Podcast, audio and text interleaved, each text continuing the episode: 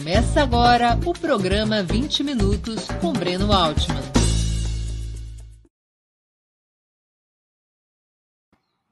Bom dia. Hoje é 9 de agosto de 2022.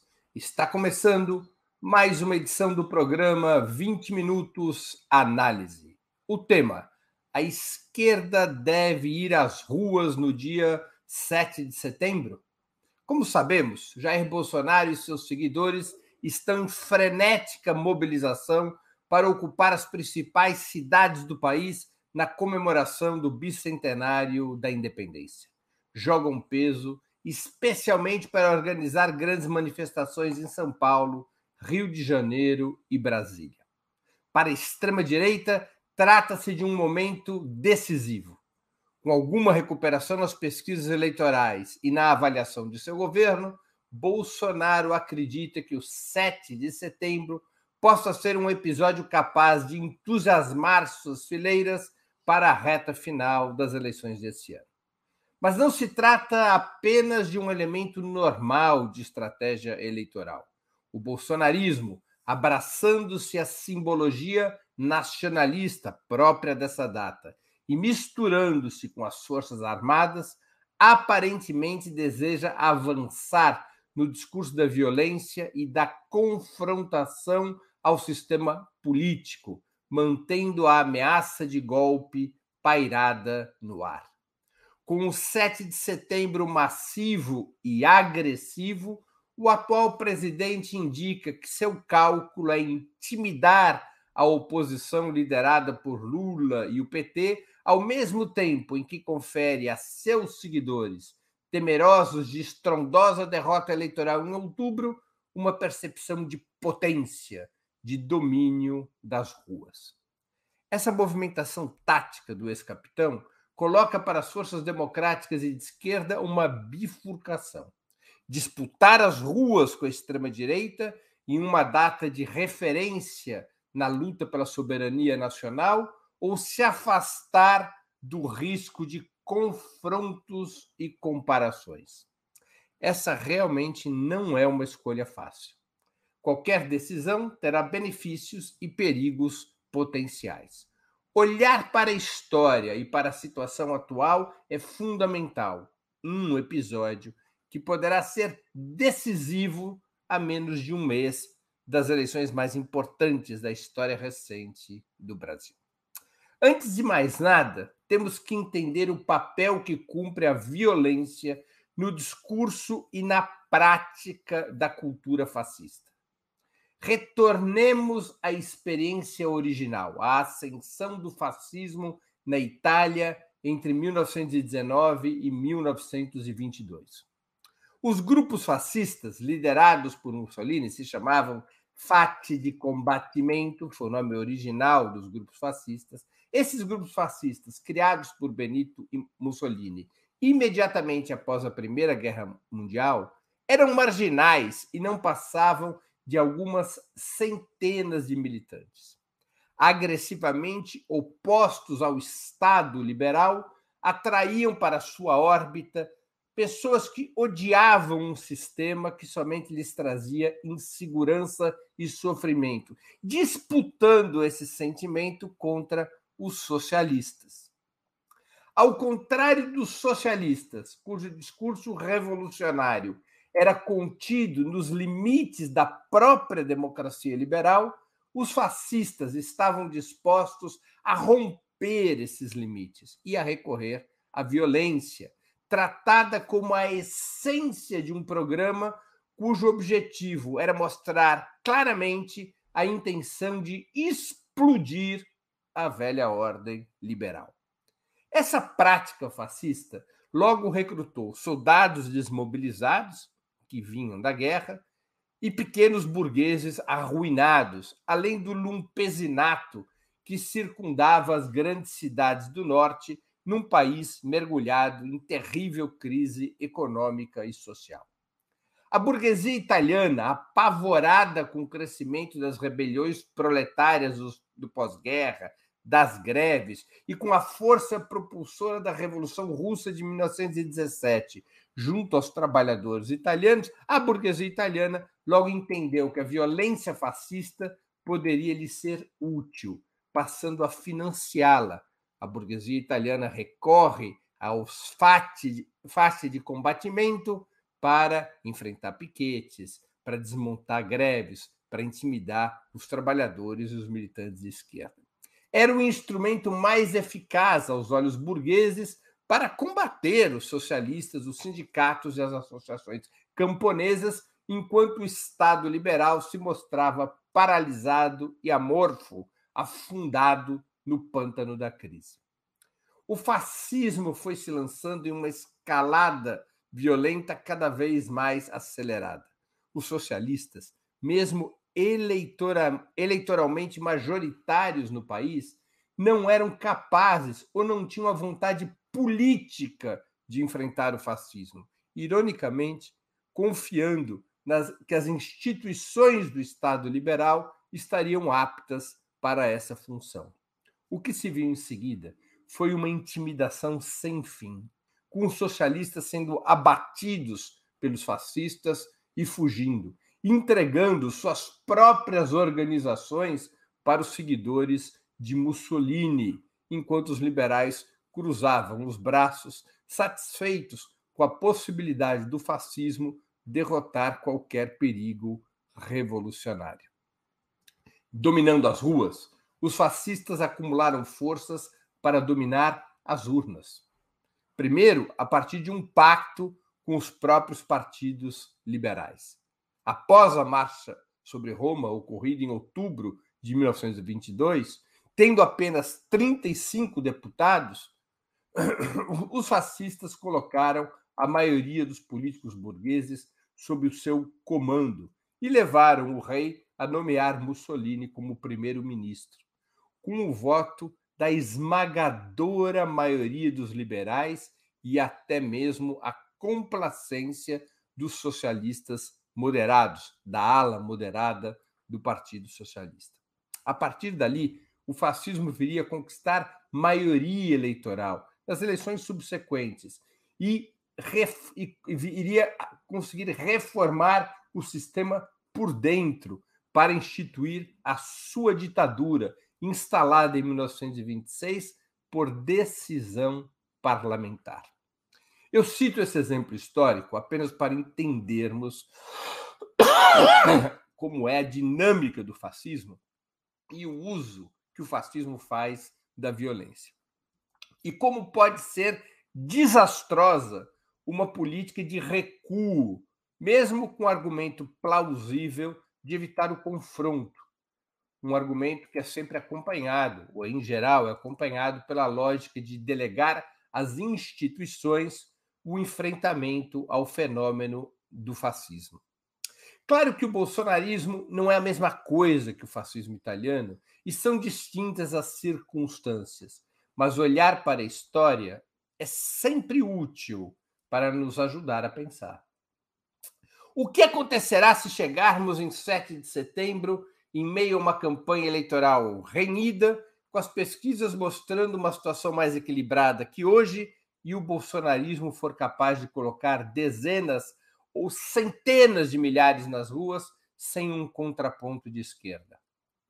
Como estará o ânimo dos bolsonarismos para a reta final se isso vier a acontecer?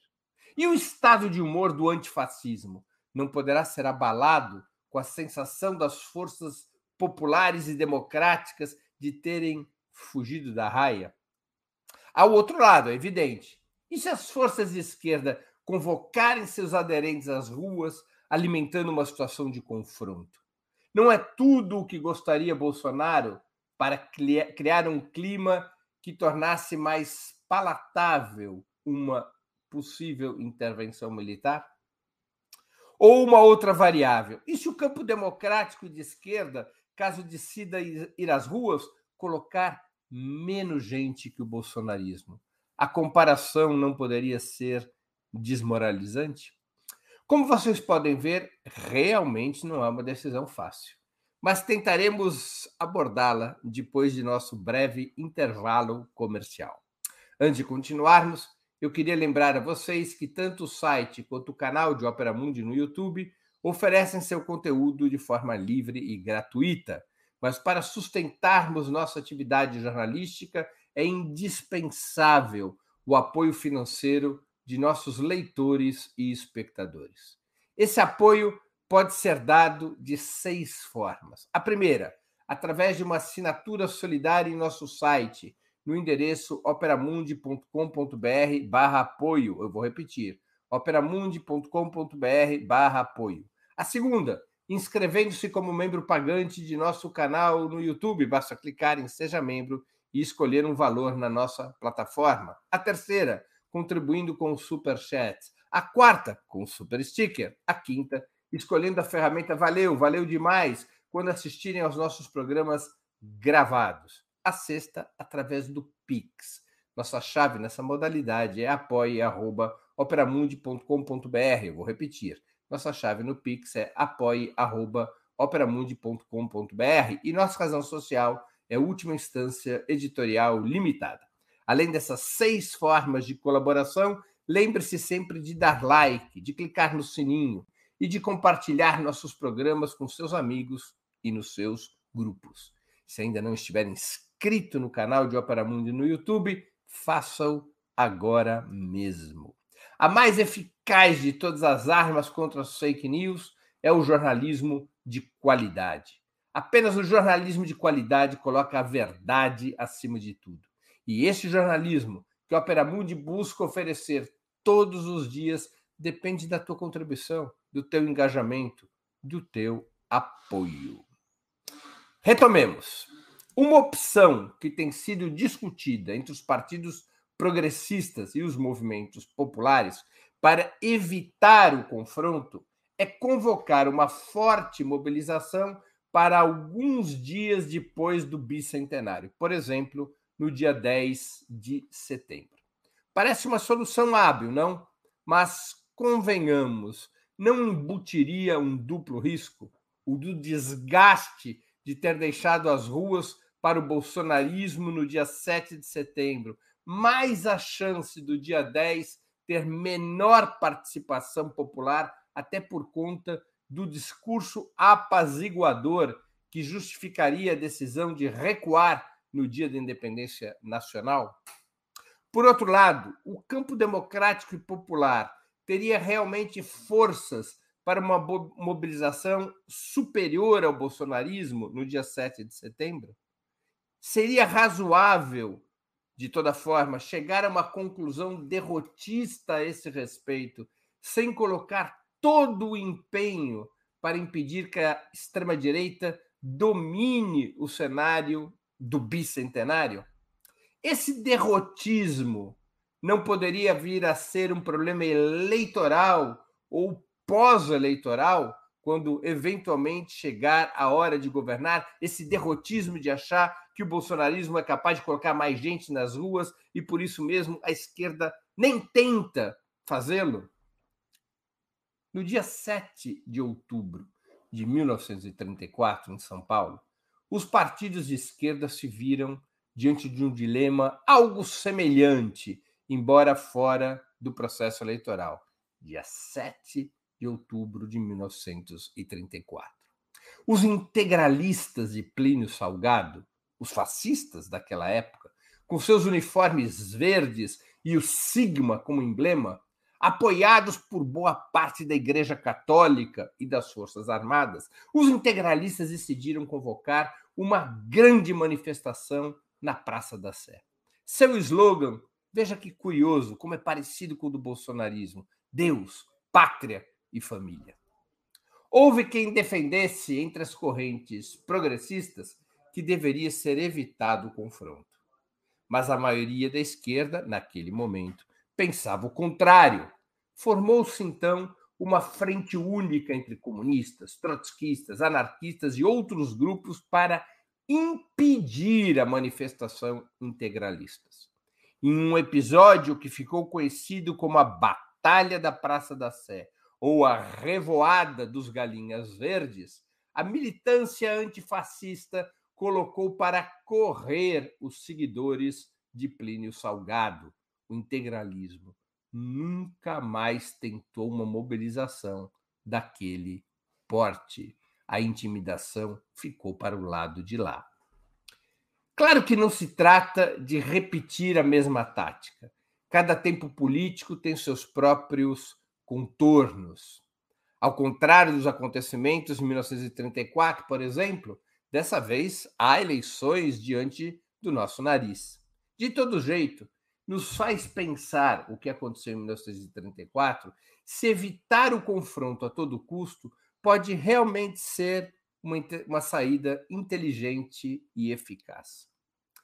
Tradicionalmente se organiza no dia 7 de setembro o chamado Grito dos Excluídos, organizado, articulado pelos movimentos populares.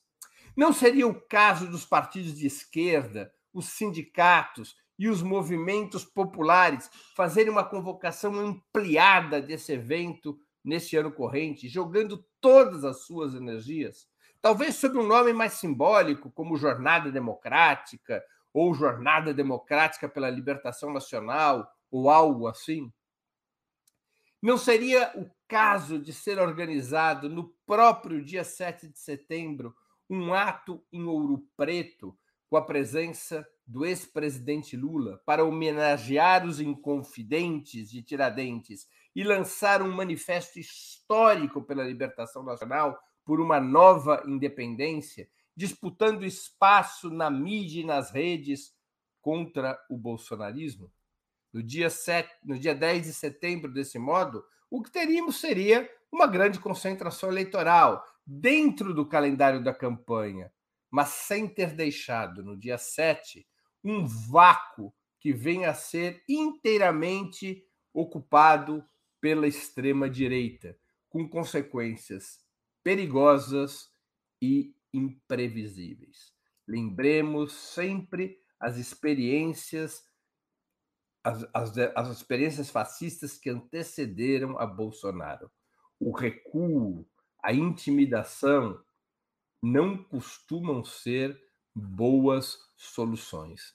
A intimidação desorganiza, a intimidação referenda o medo que o fascismo quer provocar.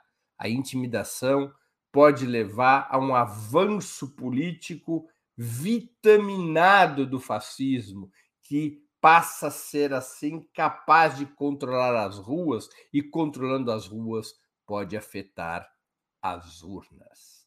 Muito obrigado pela atenção. Nós vamos agora passar para as perguntas e comentários dos nossos espectadores. E vocês veem que hoje eu cravei os 20 minutos, até um pouquinho menos. 19 minutos.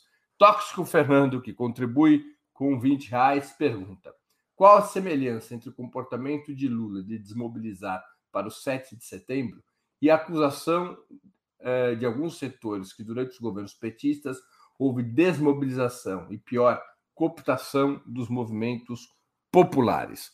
Procede.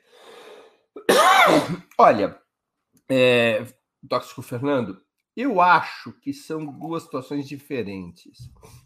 O que aconteceu nos governos petistas, no primeiro ciclo de governos petistas, foi um problema estratégico, um problema de longo prazo, porque os governos petistas efetivamente renunciaram à mobilização popular como um instrumento de governabilidade, ao contrário do que aconteceu, por exemplo, com o chavismo na Venezuela ou com as forças populares da Bolívia durante os governos de Evo Morales e agora de Lúcio Arce.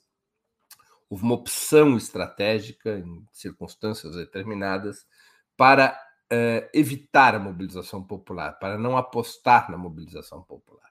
Agora é uma decisão tática, diz respeito ao 7 de setembro. Nós não temos assistido uh, um esforço da direção do PT ou do Lula para desmobilizar nada durante a campanha eleitoral, ao contrário, estão se multiplicando as ações de mobilização de caráter eleitoral. Há uma discussão tática sobre o 7 de setembro. Enfrentar o bolsonarismo ou deixá-lo sozinho no dia 7 e escolher uma outra data. É uma discussão pertinente, não é uma discussão simples. Quem argumenta de que deveria ser deixado o bolsonarismo sozinho no dia 7, acena com duas questões, como eu busquei eh, colocar na minha exposição original. A primeira questão, o confronto entre antifascistas e bolsonaristas no dia 7 poderia ajudar o discurso de Bolsonaro e ajudar até mesmo sua agitação golpista. Criaria um clima, poderia criar um clima no país uh, que eventualmente serviria de pretexto para algum tipo de virada de mesa por parte das Forças Armadas. Esse é um argumento. O outro argumento é que a mobilização dos bolsonaristas está muito concentrada para o dia 7 de setembro e, eventualmente, as forças populares, mesmo que desde já se empenhassem em participar do dia 7 de setembro, o risco de haver é, uma participação menor das, por parte das forças progressistas seria grande. Então, esse, essas são as duas questões. Né? Uh, o contraponto a essas duas questões, eu também busquei colocar na exposição, a minha opinião pessoal é, é, no caso de não haver mobilização no dia 7, como é que isso vai reverberar? Como é que isso vai repercutir junto às fileiras bolsonaristas? Os bolsonaristas não se sentirão extremamente empoderados caso consigam mobilizar um contingente importante da população, não se sentirão no, uh, extremamente empoderados, faltando pouco mais que três semanas para as eleições, para o primeiro turno eleitoral de 2 de outubro. Na outra ponta, as forças populares não se sentiriam, de certa maneira, desmoralizadas por deixarem o 7 de setembro correr solto na mão dos bolsonaristas. Organizar um outro ato no dia 10 não é antídoto em relação à comparação. E se, além de ter saído da raia além de ter impress... além de criar a impressão de ter fugido da raia no dia 7 de setembro, e se a manifestação do dia 10 for menor do que a do bolsonarismo no dia 7 de setembro, não acabaria esse adiamento provocando dois momentos delicados, duas comparações delicadas? Então, é necessário medir essas questões. É uma questão mais tática. Tenho para mim, é a minha modestíssima opinião pessoal, que recuar da mobilização de ruas no dia 7 de setembro é uma má saída. Pelo que eu posso entender da situação atual e pelo que a gente pode aprender da história. Na exposição, eu dei dois exemplos importantes. A primeira, como o fascismo avança a partir da intimidação e da violência até se configurar como corrente majoritária na Itália, com os socialistas, em nome de evitar o confronto, sendo incapazes de resistir a essa escalada fascista. E um outro exemplo foi no Brasil, como em 1934, a esquerda, ao invés de deixar os integralistas leves, livres e soltos ocupando a Praça da Sé, a esquerda se organizou em frente única e foi dar combate aos integralistas na própria Praça da Sé. Não proponho a mesma coisa hoje, mas é um exemplo importante de como muitas vezes a saída mais inteligente é o confronto e não a omissão em relação ao confronto e não evitar o perigo do confronto. Espero que eu tenha conseguido te responder, Tóxico Fernando. Temos aqui uma outra contribuição do Carlos Alberto Campos Lima, que contribuiu também com o Superchat. Ele pergunta: o povão está dando importância às ruas? Olha, é, é difícil responder essa questão.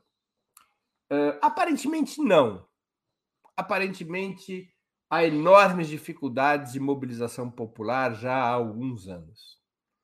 As razões devem ser analisadas, eh, desde erros da própria esquerda, que passou muitos anos durante o ciclo petista sem qualquer tipo de investimento importante, sem qualquer tipo de investimento estratégico na organização, na educação e na mobilização do povo. Isso não era um elemento importante durante os governos Lula e Dilma, não fazia parte da paisagem política da esquerda no governo, e isso foi sedimentando nos setores populares uma percepção ou uma atitude passiva em relação à política.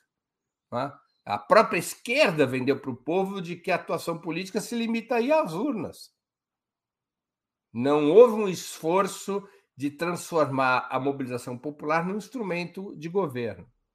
Há desde questões desse tipo até eh, os efeitos da brutal crise econômica e social que vive o país. As pessoas têm medo de perder o emprego, as pessoas têm medo da violência, e as pessoas apostam que a solução vem pelas urnas. Essa é a aposta, eh, digamos, consensuada na sociedade. O problema é que o bolsonarismo está rompendo e tem forças, possivelmente tenha forças para romper essa, esse tipo de cultura. Eles vão testar isso no dia 7 de setembro. Não nos iludamos, eles possuem as condições de uma forte mobilização. A esquerda deve ficar assistindo, jogar parada, esperando apenas pelas urnas e, e desenvolvendo apenas suas atividades eleitorais normais? É uma decisão complicada essa. Adotar essa postura de jogar parado pode ter consequências irreparáveis se a mobilização do bolsonarismo no dia 7 de setembro for importante. Ele está, nesse momento, o bolsonarismo recuperando forças aos pouquinhos. Não ameaça a dianteira do Lula ainda, mas como nós estaremos no dia 7 de setembro? Não comparece, não se esforçar para enfrentar o bolsonarismo, não ter uma política de disputar as ruas com o bolsonarismo, limitando a disputa às urnas, não pode acabar virando um tiro no pé? Essa é a maneira que eu te responderia, Carlos Alberto Campos Lima. Agradeço a sua contribuição. Temos aqui agora a Isa Maria. Teria que haver preparação. Sem ela, não se alcançará os resultados necessários. Tenho total acordo, Isa Maria. Não se trata apenas de emitir uma convocação, se trataria, desde já, de ter um gigantesco mutirão de conversa com o povo, de distribuição de material, de reuniões nos bairros, nas fábricas, nas universidades, preparando uma mobilização possante.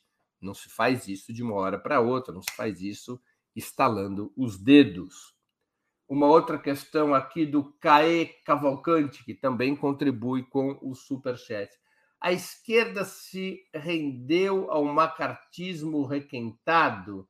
Olha, se eu entendi a tua questão, é, é uma lógica de que a esquerda teria se deixado intimidar pela perseguição eu não acho que seja esse o problema. De intimidação em função da perseguição do Estado, da Lava Jato. Não é, não é essa a questão.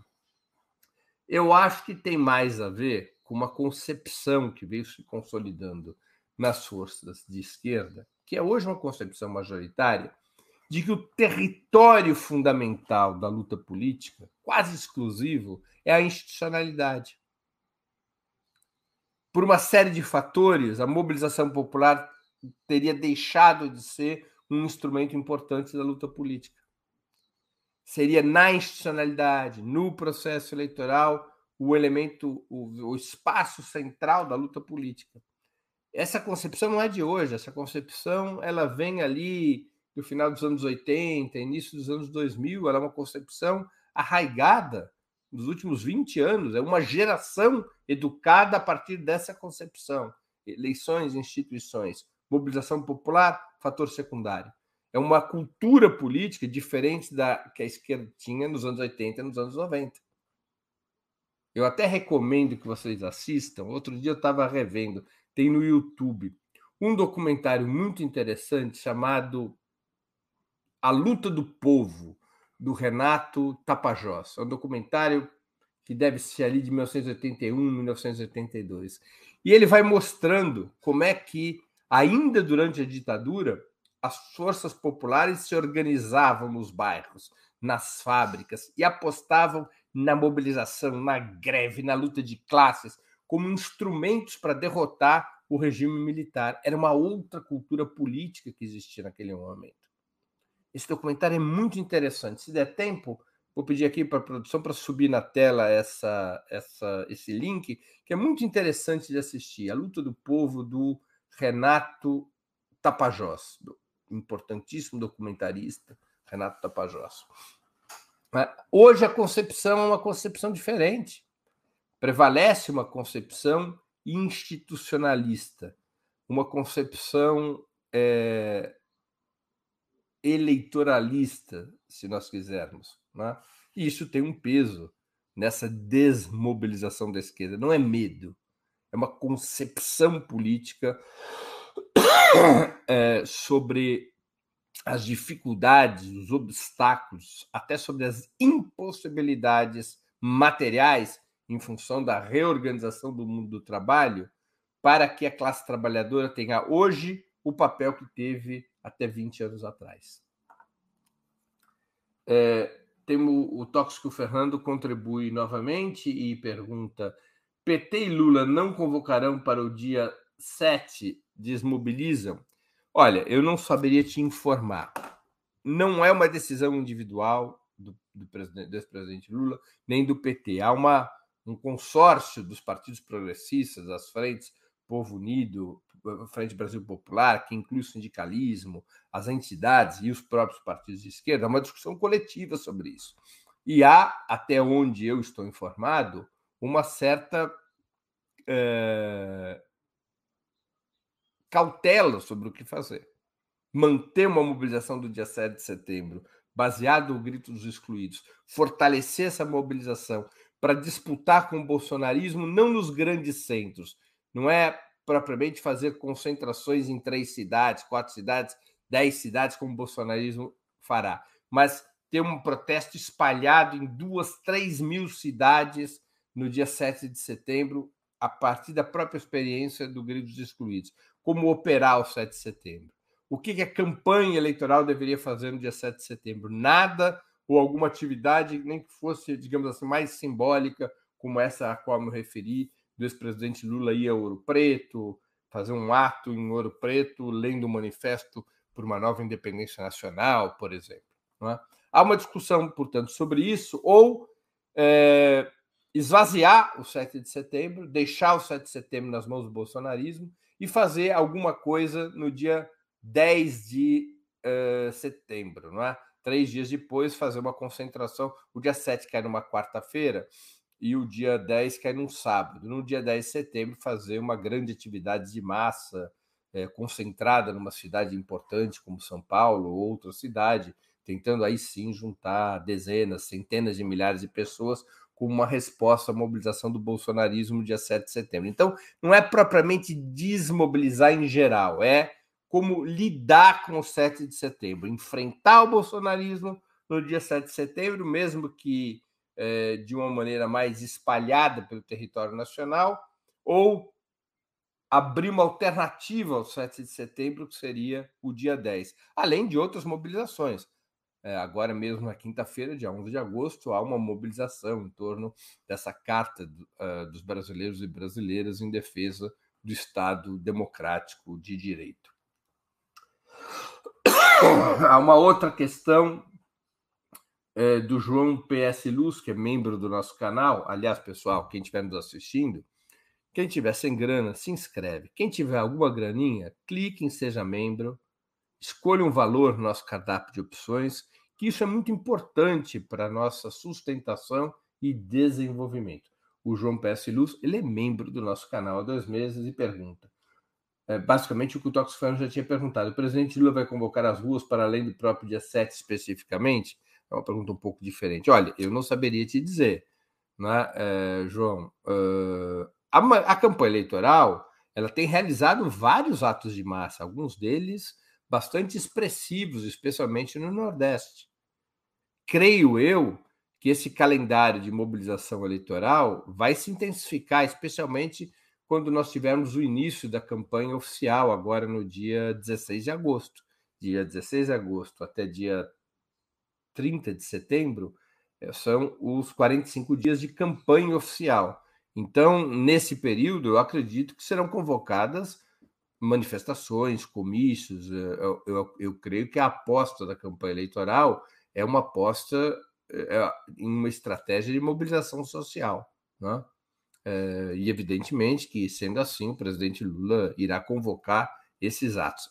O dia 7 é uma questão específica, porque está marcado para ser a grande mobilização do bolsonarismo antes das eleições. Essa, essa é a aposta do bolsonarismo. Então, o dia 7 é discutido como enfrentar ou não enfrentar no próprio dia 7 o bolsonarismo. Essa é a discussão que está posta. E decidindo se enfrentar, como enfrentar, e assim por diante. Deixa-me ver se tem mais alguma questão pendente que tenha vindo aqui acompanhada devidamente pelo famoso é, super é, chat é, ou de membros do, do, do canal. Não, aqui, aqui concluem-se as questões de hoje. Eu queria, então, me despedir de vocês. Queria agradecer a audiência em especial, aqueles que, que, que colaboraram ou puderem vir a colaborar com a sustentação financeira de Ópera Mundi. O apoio de vocês é fundamental. Sem vocês, nosso trabalho não faria sentido e não seria possível. Um grande abraço a todos e a todas. Para assistir novamente esse programa e a outras edições dos programas 20 Minutos, se inscreva no canal do Opera Mundi no YouTube. Curta e compartilhe nossos vídeos, deixe seus comentários. O jornalismo de Opera Mundi é mantido com o seu apoio. Faça uma assinatura solidária em www.operamundi.com.br. Com um pequeno valor mensal, você nos ajuda no desenvolvimento de um jornalismo independente e de qualidade. Obrigado pela audiência e até a próxima.